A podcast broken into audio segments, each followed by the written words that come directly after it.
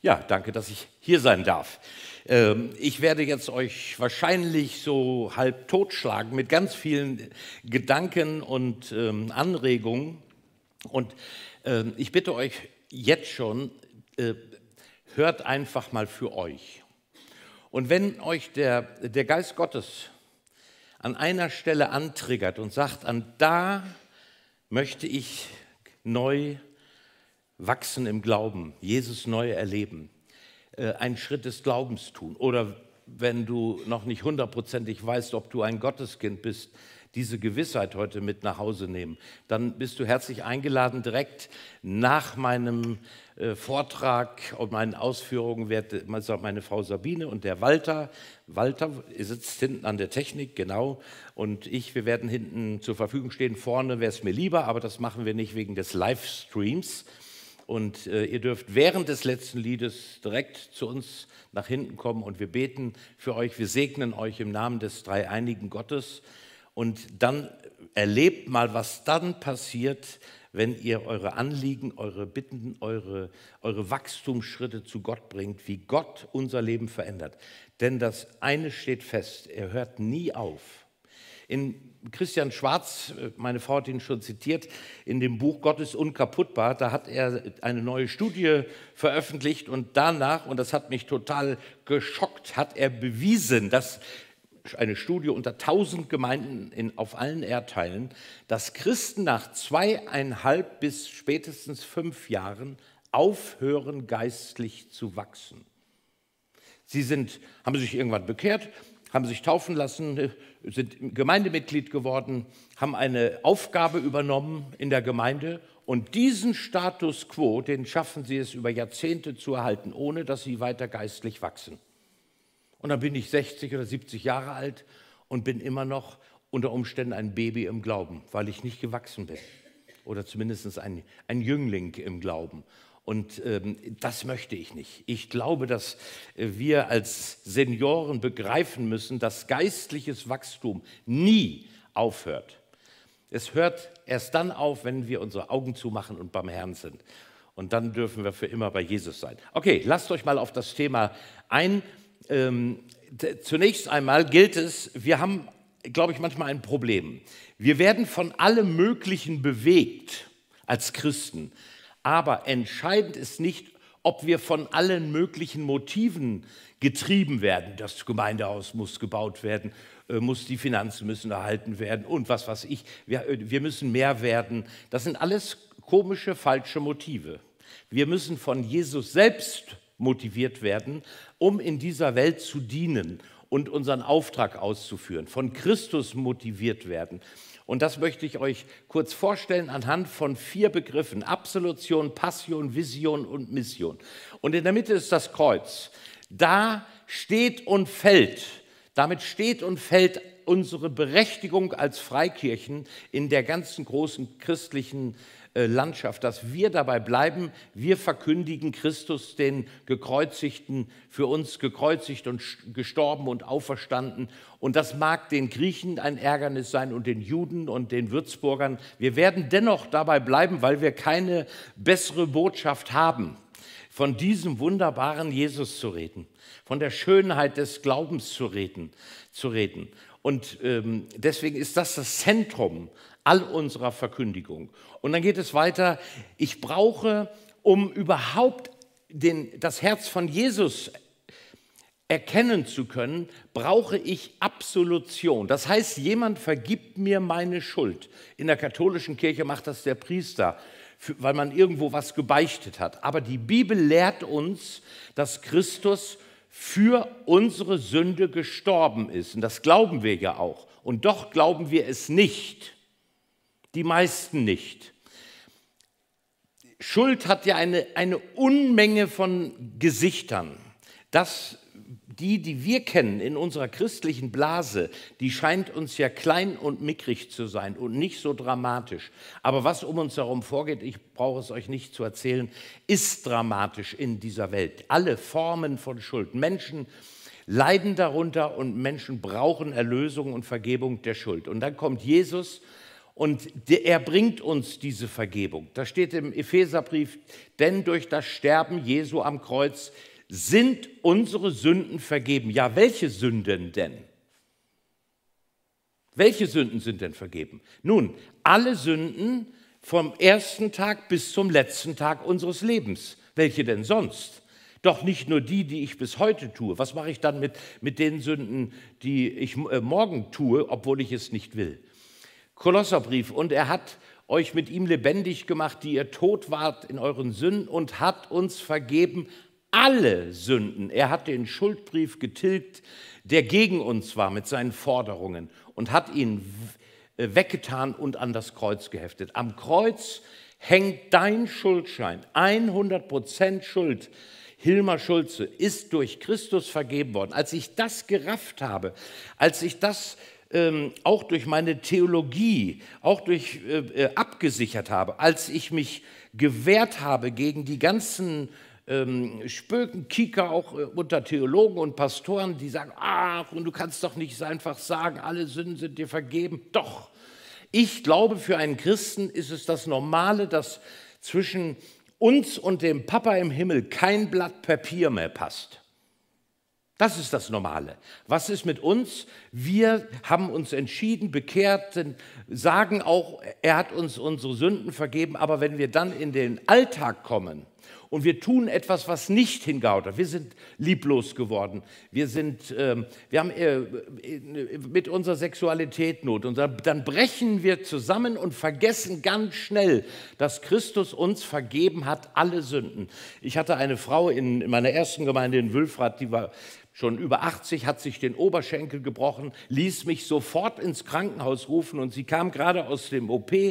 Damals gab es noch Gips und sagt mir, Hilmar, ich muss dir erzählen, was passiert ist. Ich mache jeden Morgen stille Zeit im Bett, eine halbe Stunde bevor ich aufstehe. Habe ich nur gedacht, okay, hat eine bessere Blase als ich, auf jeden Fall. Ja, also ich halte das nicht aus. Äh, auf jeden Fall, sie machte eine halbe Stunde stille Zeit und sagte heute Morgen wollte doch mein Sohn aus dem Hessischen kommen. Und dann stehe ich schon mal auf und saug durch und decke den Frühstückstisch und dann äh, hole ich in Ruhe meine stille Zeit nach. Und dann bin ich aufgestanden und habe mir den Oberschenkel gebrochen. Sag, Omachen, was, was, was glaubst du denn? Der Herr Jesus hat dir, weil du deine stille Zeit ein paar Minuten nach hinten verschoben hast, ist er gekommen und knack bricht er den Oberschenkel. Na, wunderbar. Da kommt aber Freude auf. So einen Herrn will ich aber auch haben. Ihr Lieben, was ist das für ein Denken? Was ist das für ein Vertrauensverhältnis zu unserem Papa im Himmel? Wo ist die Vergebung aller Schuld? Und überhaupt, wenn das Schuld ist, dann frage ich mich, was haben wir denn hier alles aufgetürmt? Wie oft haben wir denn keine stille Zeit gemacht? Oder äh, verschoben wäre ja schon nett und nicht gebetet und nicht in der Bibel gelesen. Und deswegen haben wir Angst vor unserem Vater im Himmel und meinen immer gleich, er würde mit der, mit der Ohrfeige kommen. Fürchterlich. Also, wir brauchen die Gewissheit der Absolution. Ohne Absolution wirst du immer ein Defizit haben. Du bist nicht freigesetzt zu, zu evangelistischem Handeln. Du wirst immer sagen, Pastor, predige mir mehr Schwarzbrot. Ich will endlich für mich Klarheit haben, ob ich auch garantiert in den Himmel komme. Und ich sage euch, ich bin frei geworden von dem ganzen Gedöns, seitdem ich mit hundertprozentiger Überzeugung sagen kann, ich bin und ich bleibe ein Kind Gottes.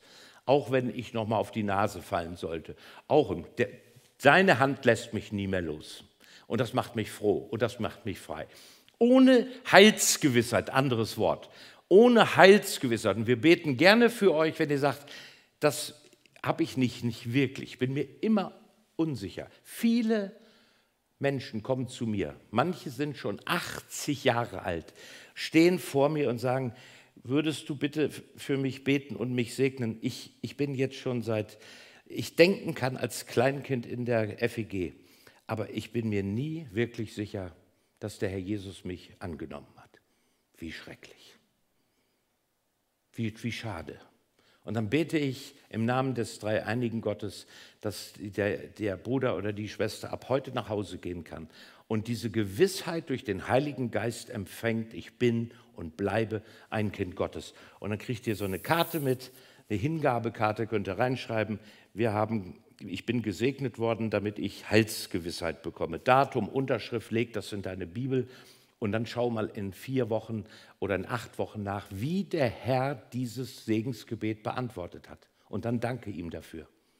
Wir können es ja nicht, weil wir wieder weg sind. Ohne Absolution, ihr Lieben, gibt es keine Passion. Es gibt Gemeindebesucher, es gibt Gemeindemitglieder, es gibt äh, Mitgliedszahler, aber es gibt keine Leidenschaft im Glauben, wenn, nicht, wenn wir keine Heilsgewissheit haben. Eine Passion ist eine Leidenschaft, die auch manchmal Leidenschaft, siehe Martyrium, Märtyrer. Siehe, dass wir vielleicht von einem dumm angeguckt oder verspottet werden. Aber eine Leidenschaft für Jesus haben. Und wenn ich gefragt werde, sag mal was, warum gehst du denn da in die FEG? Dann sagst du nicht, weil es da so schönen Kuchen in der Spätlese gibt. Dann sagst du, weil ich erlebt und erfahren habe, dass Jesus in meinem Herzen lebt und dass mir nichts Besseres passieren kann, als diese Erfahrung in meinem Leben gemacht zu haben. Ich bin so dankbar. Ohne Absolution keine Passion und ohne Passion keine Vision. Also ohne Absolution und Passion wirst du in deinem Leben keine Vision haben. Was heißt Vision? Eine Schau. Wofür bist du eigentlich auf dieser Welt? Wenn ich in Gemeinden komme und, und frage, wer von euch kann mir sagen, Wozu hat Gott dich in diese Welt gesetzt? Was ist dein Auftrag heute und morgen? Dann meldet sich noch nicht mal ein Drittel. Wir brauchen eine Schau. Wofür sind wir da? Wir sind doch einzigartig und original geschaffen. Es gibt doch keine zwei Hilmer, keine zwei Sabine. Dich gibt es auch nur einmal. Und Gott hat sich etwas dabei gedacht, dass es dich gibt, um diese Welt zu verändern und ein bisschen lebenswerter und ein bisschen liebenswerter zu machen. Du brauchst eine Vision. Und mit dieser Vision, zu dieser Vision gehört auch unser Auftrag, ich will meine Gemeinde bauen, sagt Jesus. Geht hin in alle Welt. Verkündigt das Evangelium. Ganz gar keine Frage. Ohne Vision gibt es keine Mission.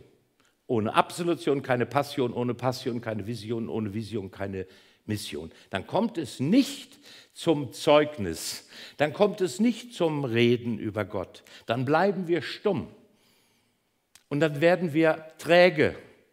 Und das möchte Jesus nicht. Also eine richtige Motivation bekommen wir, wenn wir die Reihenfolge einhalten. Heilsgewissheit, Leidenschaft, eine Schau fürs Leben und dann kommt es auch zur konkreten Mission als Gemeinde und in der Familie, im persönlichen Leben.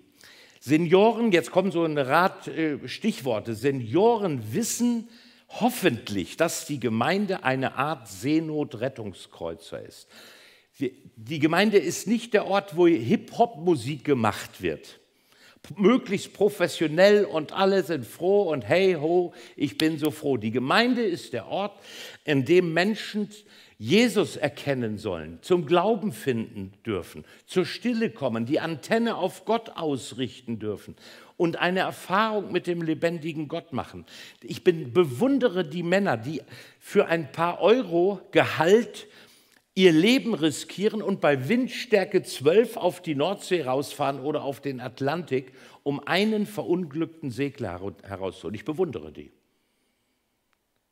Und ich glaube, wir brauchen diese Motivation, um den einen, den Gott vorgesehen hat, für den du schon lange betest, aus dieser Welt herauszuretten. Es gibt ein Buch, das heißt Der Sternewerfer von einem, äh, von einem Wissenschaftler, Isley heißt er, ein Engländer, der wohnt an, einer Steilklippe von, an einer der Steilklippen von England und in der Nacht hatte es fürchterlich gestürmt. Und dann kam es zu einem Naturphänomen. Das wusste er aber nicht. Und er ging die Treppe runter an den Strand, wie er es jeden Morgen tat, ein wirklich tiefgläubiger Mann, und sieht, der ganze Strand kilometerlang ist mit, mit Seesternen übersät, Millionen. Das ist ein Phänomen, was es dort ab und zu mal gibt. Und dann geht er dort entlang, die Sonne geht auf, es wird, wird heiß, in wenigen Minuten werden die alle sterben. Und dann sieht er ein paar hundert Meter weiter einen kleinen Jungen, einen zwölfjährigen Jungen, knien, der schwitzte und schmiss einen Seestern so schnell er konnte nach dem anderen ins Wasser. Und der fromme Senior Isley, er hat das selbst in einem Buch geschrieben von sich, deswegen darf ich das auch so erzählen, der steht vor dem kleinen Jungen und sagt, ach Junge, das ist ja sehr ehrenwert, was du hier tust. Aber dreh dich mal um. Es sind Millionen, es hat keinen Sinn. Und der Junge nimmt einen Seestern und schmeißt ihn ins Wasser und sagt dem frommen Mann, für den einen hat es doch Sinn. Und da hat er sich sehr geschämt. Und das ist so, das ist unsere Aufgabe. Für den einen, den Jesus will, geschaffen hat, damit er in den Himmel kommt. Bist du da, bin ich da. Ob es uns passt oder nicht. Und wir wissen die Antwort. Wir wissen den Weg. Wir kennen seinen Namen, Jesus. Und deswegen wollen wir diesen Namen rühmen. Und wir als Senioren mit so viel Lebenserfahrung, umso lauter und umso mutiger als vielleicht die jungen Leute. Wir sind als Senioren nur relevant, wenn wir Liebe leben.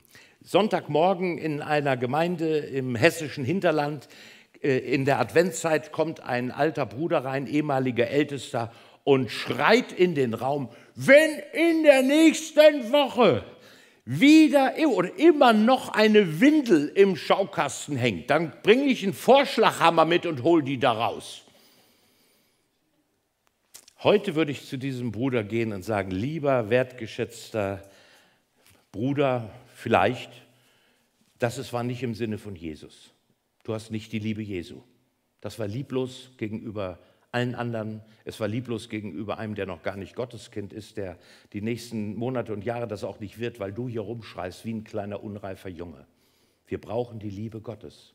Dreimal steht im 1. Korintherbrief Kapitel 13, ohne Liebe bin ich was? bin ich nicht ganz so vollständig. Steht da nicht. Da steht, ohne Liebe bin ich nichts. Und ich weiß, was ich sage. Ich habe meine Familie die ersten zehn Jahre als Pastor alles für den Herrn getan. Gemeinde, Gemeinde, Gemeinde, dann kam gar nichts, dann kam meine Frau und dann kamen meine Kinder. Ich habe alles für die Gemeinde getan. Und ich war überzeugt, ich liege richtig. Und in Wirklichkeit habe ich meine Familie vernachlässigt bis unsere Ehe fast den Bach runtergegangen wäre. Und dann habe ich den Herrn gesagt, Herr, kannst du mir, kannst du mir eine, eine völlig andere äh, Liebe schenken? Kannst du mir eine neue, eine neue, Name weg, eine neue Prioritätenliste für mein Leben schenken? Wenn ich ohne Liebe nichts bin, dann will ich ab sofort ein Mensch der Liebe werden. Geht das? Kannst du so in meine Persönlichkeit eingreifen? Muss ich Choleriker bleiben? Muss ich rumschreien? Muss ich meinen Kindern Angst machen? Das habe ich getan. Und dann hat der Herr mich verändert. Und zwar spürbar, für alle verändert. Und er ist immer noch dran und das wird auch bis zu meinem Lebensende dauern. Aber es war ein Quantensprung. Vor über vor 25 Jahren, als ich den Herrn gebeten habe, aus mir nicht einen Arbeiter im Weinstock zu machen, sondern einen Menschen voller Liebe. Zuerst für seine Frau, dann für seine Kinder und dann für die Gemeinde und dann für alle anderen Menschen. Wir sind als Senioren hoffentlich so gereift, dass wir nicht mehr nur in die Gemeinde kommen, um hier unsere religiösen Gefühle zu pflegen. Ich weiß, wir singen gerne Lutherlieder und Paul Gerhard Lieder, aber das ist nicht der Grund, warum wir Gemeinde Jesu bauen. Gott will, dass alle Menschen gerettet werden und seine Wahrheit erkennen. Es geht um Veränderung unseres Wesens, unserer Persönlichkeit, dass wir Jesus ähnlicher werden, altdeutsch Heiligung. Es geht darum, dass wir so werden wie Jesus und dass Menschen hier andocken können an Gott und lernen, Jünger zu sein. Dafür sind wir hier. Ob ihr Lutherlieder singt oder Hey ho, ich bin so froh, spielt gar keine Rolle. Wenn du hier deine religiösen Gefühle befriedigt bekommen möchtest, wirst du immer unzufrieden sein. Ich, ich kann in keiner FEG zufrieden sein, was meine religiösen Gefühle. Ich, ich liebe rockige Lieder. Ein Leben gegeben für den Herrn der Welt. Du, du, du, du, du. Kann, kann gar nicht laut genug sein. Und wo gibt's das? Höre ich nirgendwo. Also Oh, oh, oh, jetzt habe ich, warte mal, einen, einen Moment, mal sehen. Nein, jetzt bin ich aber, jetzt habe ich aber hier ordentlich durchgeklickt. Okay, ich äh, muss weitermachen. Senioren blicken tiefer als junge Menschen. Liebe bedeutet, dass ein Freund von mir, Walter Nietzsche, hat das so formuliert, Liebe bedeutet, die wahren Bedürfnisse des anderen zu erforschen und versuchen, sie zu stillen. Das gelingt uns bei unseren Enkelkindern, mir, besser als bei meinen eigenen Kindern. Die wahren Bedürfnisse. Was sind denn die wahren Bedürfnisse unserer Nachbarn hier draußen, die keinen Kontakt haben mit Kirche oder mit Gott? Was sind denn die wahren Bedürfnisse? Sie brauchen Wertschätzung, sie brauchen Anerkennung, sie wollen genauso wie du geliebt sein. Sie brauchen eine Erlösung, ohne dass sie es wissen. Das sind ihre wahren Bedürfnisse, die sie noch nicht mal kennen. Und wir sollen ihnen ihre wahren Bedürfnisse bringen, ihnen helfen, sie verstehen, sie annehmen. Zu uns nach Worms äh, wir haben jahrelang, viele Jahre darum gebetet, dass wir Zugriff auf unseren sozialen Brennpunkt, einen der zwei sozialen Brennpunkte in Worms haben, das Wormser Nordend. Sehr einfache Menschen, katastrophale Familienverhältnisse. Meine Frau arbeitet an einem Kindertisch mit. Ähm, keine, kein Vergleich mit unserer frommen Blase, in der wir leben. Und dann haben wir eine Pfadfinderarbeit gestartet und seitdem kommen die Kinder und bringen ihre Eltern mit und die Eltern bleiben. Und wisst ihr, was sie am meisten fasziniert? Die Kinder vom ersten Tag an, die Eltern vom ersten Tag an, dass sie zu einem Mitarbeiter, zum Pastor gehen können und können den begrüßen und den in den Arm nehmen und der sagt, schön, dass du da bist. Das, das haut die um. Beim nächsten Mal kommen die schon so auf dich zu. Das kennen die nicht. Das kennen die nicht im Umgang mit ihren Kindern. Das kennen die nicht im Umgang mit, äh, in, in ihrem Viertel. Sie lernen bei uns, dass wir anders sind, weil wir Jesus kennen. Das sind wahre Bedürfnisse. Wir versuchen sie zu stillen. Senioren wissen um ihre Gemeinde, also jetzt um eure Gemeinde hier in Würzburg. Sie, unsere Gemeinden sind nicht die Ort der, der gerechten Frommen, sondern wir sind und bleiben zeitlebens bis zum Ende ein Lazarett, ein Krankenhaus. Ob, ob wir es wahrhaben wollen oder nicht. Und ohne dass wir hier eine Atmosphäre schaffen, jeden Sonntag, bei jeder Spätlese, immer eine Atmosphäre der Liebe, der Geborgenheit, der Annahme. Wenn das nicht der Fall ist, schickt Gott uns keine Kranken in unser Lazarett Würzburg. Die müssen hier versorgt werden. Die müssen hier aufgefangen werden. Die sollen hier heilen. Kommt her, ich will euch die Last abnehmen und die Gesunden bedürfen des Arztes nicht, sondern die Kranken. Und wie sieht es denn aus in einer ganz normalen FIG? Guckt euch das mal an, wer da alles sitzt. Das ist unser Kino in, Wülf, in, äh, in Worms. Ähm, wer sitzt da alles in einem Gottesdienst? Einer, der wird bald sterben, der weiß das auch. Fromme Mitläufer, äh, äh, Jesus-Freaks, Verwitwete, Verschuldete, äh, getrennt lebende, Alleinerziehende, kommt alles vor. Einer trachtet zuerst nach dem Reich Gottes an, ein anderer hat einen kindlichen Glauben, missbrauchte Menschen, sitzen alle hier drin. Jeder hat seine Geschichte. Deswegen sind wir ein Lazarett. Und Jesus will hier als der gute Arzt und Hirte unter uns Heilung bringen für Leib und Seele und Geist. Und in solch einer Atmosphäre, wenn wir das auch offen sagen, da darf man sich wohlfühlen. Da kommt man nicht rein und denkt, oh, die sind alle schon fromm und alle schon so weit, die haben alle keine Probleme mehr. Stimmt doch gar nicht, ist doch äh, Selbstbetrug. Seien wir einfach nur, wie wir sind, mit unserer Geschichte, mit unseren Traumas, die wir erlebt haben und sagen, du, ich habe trotz allem Jesus gefunden und er hilft mir hindurch, durch gute und durch schwere Zeiten. Senioren, kennen auch den Feind. Wir haben in unserer Theologie, FEG-Theologie, jahrzehntelang das Thema im Grunde genommen wegtheologisiert. Aber wir müssen wissen, es gibt auch einen Feind. Der will nicht, dass wir Gemeinde bauen. Der will zerstören. Ich will meine Gemeinde bauen, sagt Jesus, und die Pforten der Hölle sollen sie nicht zerstören.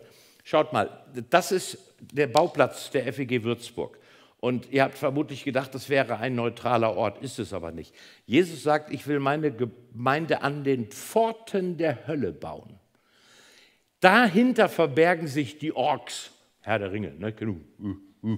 Und kein Dämon und kein böser Geist Steht vom Sofa auf und ärgert euch, solange ihr nicht mit Leidenschaft Jesus verkündigt. Ihr könnt auch über Gott und die Welt reden, über alles Mögliche, über FEG-Geschichte und wir haben uns alle lieb. Da da steht kein Dämon vom Sofa aus. Aber wenn wir sagen, wir möchten von ganzem Herzen Menschen zum Thron Gottes führen, wir möchten, dass Menschen Jesus erkennen, dann rechnet auch mit Widerständen und mit dem Sieg von Jesus. Die Pforten der Hölle sollen sie nicht überwältigen. Was für eine großartige Verheißung. Und Senioren kämpfen nicht an der falschen Front. Junge Leute machen das noch ganz oft, auch Christen. Wir machen das hoffentlich nicht mehr, denn wir haben nicht mit Fleisch und Blut zu kämpfen, also mit Menschen, sondern mit Mächtigen und Gewaltigen, nämlich mit den Herren der Welt, die in dieser Finsternis herrschen, mit den bösen Geistern unter dem Himmel. Streitungen, Parteiungen, ähm, Auseinandersetzungen. Das muss doch nicht sein. Ich muss mich wichtig nehmen. Meine Theologie ist die einzig richtige. Sonst können wir nicht, willst du nicht mein Bruder sein, dann schlage ich dir den Schädel ein. Wo kommt denn das alles her? Mitten in der Gemeinde Jesu Christi. Und kein Mensch, auch meine Kollegen nicht, äh, verstehen anscheinend Epheser 6.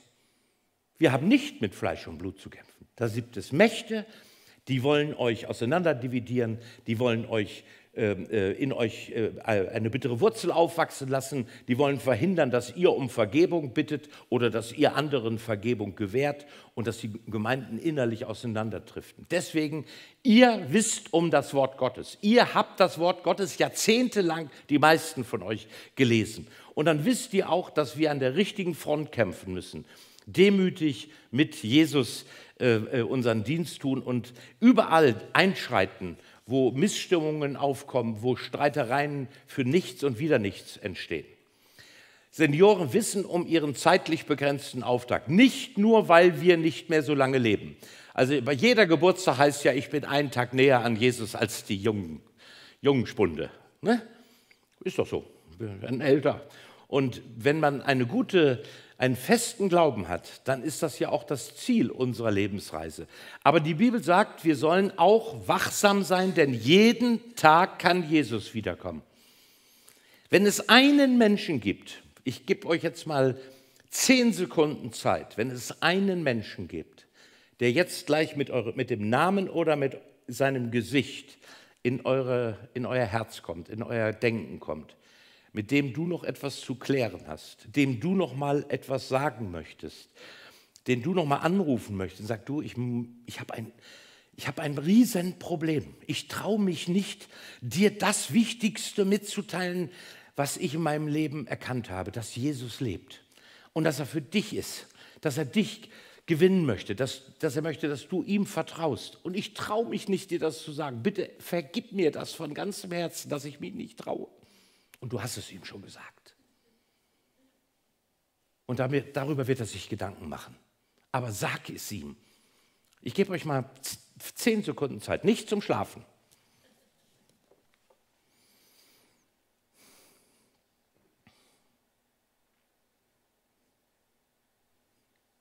Herr, und hilf uns, diesen Menschen jetzt wirklich zu begegnen und ihm Gutes zu tun in den nächsten zwei Tagen. Darum bitte ich dich in deinem Namen. Amen. Das überspringe ich mal, die Weltler. Ich will noch ein paar ganz kurze Tipps geben. Was ist wichtiger, als den Nachbarn wahrzunehmen? Mir erzählte ein Kollege, dass er in seiner Nachbarschaft äh, jemand hat, ein, ein älteres Ehepaar, der, denen kehrt er immer die Straße und im Winter schippt er immer ungefragt morgens für die Schnee, bis sie ihn eines Tages gefragt haben, warum machst du das eigentlich? Und dann hat er gesagt, weil ihr mir nicht gleichgültig seid. Ich, ich, bin, ich glaube an Jesus, ich liebe Menschen, die er auch liebt und ihr seid mir nicht gleichgültig, genauso wenig wie ihr Jesus glaubt, gleich, äh, äh gleichgültig seid. Ein gutes Zeugnis. Wege zu den Menschen, Berufung kennt kein Alter. Meine Sekretärin, die jetzt schon beim Herrn ist, die war, ging in den Ruhestand und dann im Ruhestand mit, bekehrte sie sich mit mit 68 Jahren. Und seitdem war sie Sekretärin bei der Liebenzeller Mission und drei, Tage, drei Jahre später bis zu ihrem Tod bei mir in Worms im Gemeindebüro. Sie hat über viele, viele Jahre ihr Leben in den Dienst von Jesus gestellt, obwohl sie doch erst schon so alt war, als sie zum Glauben gefunden hat. Oder ich denke an Richard und Anne, eine, eine befreundete Familie, auch im, im gleichen Alter. Äh, und er geht jetzt zum 1. August für drei Monate nach Albanien und wird dort drei Monate mit äh, Christen ähm, ähm, CFI, äh, christliche Fachkräfte international, wird er dort einen Dienst tun und mit Menschen auch helfen in der Krankenpflege und, und, und, und, und. Gott will uns noch gebrauchen und gebraucht uns auch noch, wenn wir denn auf sein Reden hören. Wir, wir dürfen die Mission fördern, auch finanziell fordern, auch wenn ihr nicht so viel habt. Gott schaut nicht auf die Masse, sondern auf die Klasse und auf unser Herz. Das ist unser Auftrag. Und ich schließe, ich merke, einige werden jetzt müde. Ihr dürft auch müde sein, den Seinen gibt es der Herr im Schlaf. Ich schließe mit wunderbaren Geschichten, ähm, die mich, mein Leben verändert haben, auch meine Art zu predigen verändert haben. Eine Helga aus unserer Gemeinde wird mit 43 Jahren Opfer eines brutalen Raubmordes. Ihre Kinder, ich weiß es nicht, neun und elf Jahre finden sie zu Hause ermordet. Und der Mann nicht gläubig, ein Architekt. Und ich habe ich sage, Herr, was soll ich sagen? Was, was kann Sie trösten? Was kann Ihnen in solch einer Situation, das ist ja der Super-GAU, weiterhelfen? Und da hat mir der Herr dieses Wort aus Philippa 4 gegeben. Das kennt ihr ja alle. Der Friede Gottes, der höher ist als alle Vernunft, bewahre eure Herzen und Sinne in Christus Jesus. Und ich habe von ihm die Erlaubnis bekommen, von Jesus, dem Mann und den Kindern zu sagen, dieses Wort hat sich bei eurer Mutter und bei deiner Frau erfüllt. Der Friede Gottes, der höher ist als alles, was wir uns hier vorstellen können, an schrecklichen, an katastrophalen, ist höher. Und er war in der Helga. Und sie ist nicht in Panik und Geschrei gestorben, sondern im, eingehüllt in den tiefen Frieden Gottes. Das sage ich euch im Namen von Jesus. Und das sage ich euch auch heute hier. Ob ihr im, äh, äh, an Krebs sterbt oder mit dem Autounfall oder im, äh, das Schiff untergeht oder das Flugzeug abstürzt, ist alles nicht schön. Wir wollen ja alle nicht, am liebsten gar nicht sterben. Aber ihr werdet als Kinder Gottes im Frieden Gottes sterben. Jesus geht doch nicht, wenn wir ihn am allermeisten brauchen, geht er doch nicht draußen an den Kiosk und holt sich eine Bildzeitung und liest die erstmal in Ruhe durch, bis ich tot bin. Nein, er ist bei mir. Er ist so nah bei mir, näher als wir uns das vorstellen können, näher als jeder Mensch uns das sein kann, auch in der Demenz oder im Koma. Ich bin zutiefst überzeugt seit diesem Tag, an dem äh, der Herr mir dieses Wort geschenkt hat. Und deswegen vertraut Seid dem Herrn dankbar. Sagt das euren Freunden und Nachbarn. Ich bin so froh, dass ich den Herrn kennengelernt habe, der mir seinen göttlichen Shalom gibt, bis ich bei ihm bin. Als ich meine erste Sterbebegleitung gemacht habe, es war eine Oma, ähm, so boah, an die 90 oder vielleicht auch 90, und ich hatte ziemlich viel Schiss. Und wir sind ein bis zweimal in der Woche mit der Seniorenkreisleiterin bin ich dorthin. Dann haben wir Lieder gesungen und da war noch der, ähm, der Sohn und die Schwiegertochter. Und dann stehen wir zu viert um das Bett rum. Die, die liebe Schwester, ein, ein Häufchen Mensch, liegt auf dem Bett und war seit einer Woche, hat nicht mehr gegessen, nicht mehr getrunken und hat nicht mehr geredet und nicht mehr die Augen aufgemacht. Und wir singen ich glaube, wenn nach der Erde Leid, Arbeit und Pein ich in die goldenen Gassen ziehe ein. Und bei der dritten Strophe macht sie nach einer Woche den Mund auf und die Augen auf und singt sehr deutlich und aber leise mit. Und wir haben gestaunt. Und während sie singt, das habe ich nur einmal im Leben erlebt, hat sie nicht gelächelt, sie wurde angestrahlt als wenn eine riesen Taschenlampe auf ihr Gesicht scheint. Und die Strophe war zu Ende, da lächelt sie, hebt die Hand im Bett und sagt, ach, da bist du ja, Herr Jesus, wie schön, und packt zu. da habe ich Rotz und Wasser geheult, aber vor Freude. Der Herr hat sie abgeholt. Ihr Lieben, das ist, wer kann das erzählen? Wer kennt solch einen Gott? Wer ist, oh Gott, wie du? Niemand. Erzählt das, was ihr mit ihm erlebt. Ich äh, schließe für heute, möchte euch Mut machen, auch eure Geschichten, die ihr erlebt habt, ob das äh, Kriegsgeschichten, Nachkriegsgeschichten, äh, äh, eure Bekehrung spielt keine Rolle. Erzählt es den Menschen.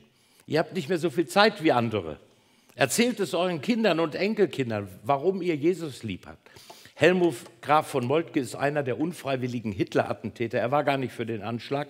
Ein wiedergeborener evangelischer Christ. Seine Frau Marianne, äh, auch gläubig, aber ängstlich. Und nun wird er zum Tode verurteilt durch den Strang. Und er schreibt das auch seiner Frau und er hat sich mit dem Zellenwärter, mit der, einem, dem äh, Soldaten Egon angefreundet. Der hat eine Nachricht ihr hinterlassen, seine letzte Nachricht. Er hat einen, aus, von einer Zeitung eine Ecke abgeschnitten oder abgerissen und hat draufgeschrieben, wenige Minuten vor seinem, vor seinem Tode, liebe Marianne, in wenigen Augenblicken werde ich nicht mehr leben. Wenn du wüsstest, welchen tiefen Frieden ich jetzt in meinem Herzen habe, du würdest dich nie wieder im Leben vor irgendetwas fürchten. Dein Helmut. Amen. So groß ist unser Gott. Sagt das weiter. Lebt euren Glauben. Werdet, äußerlich werdet ihr müder werden, wie ich auch, aber innerlich wollen wir quicklebendig bleiben, bis wir eines Tages beim Herrn sind. Amen.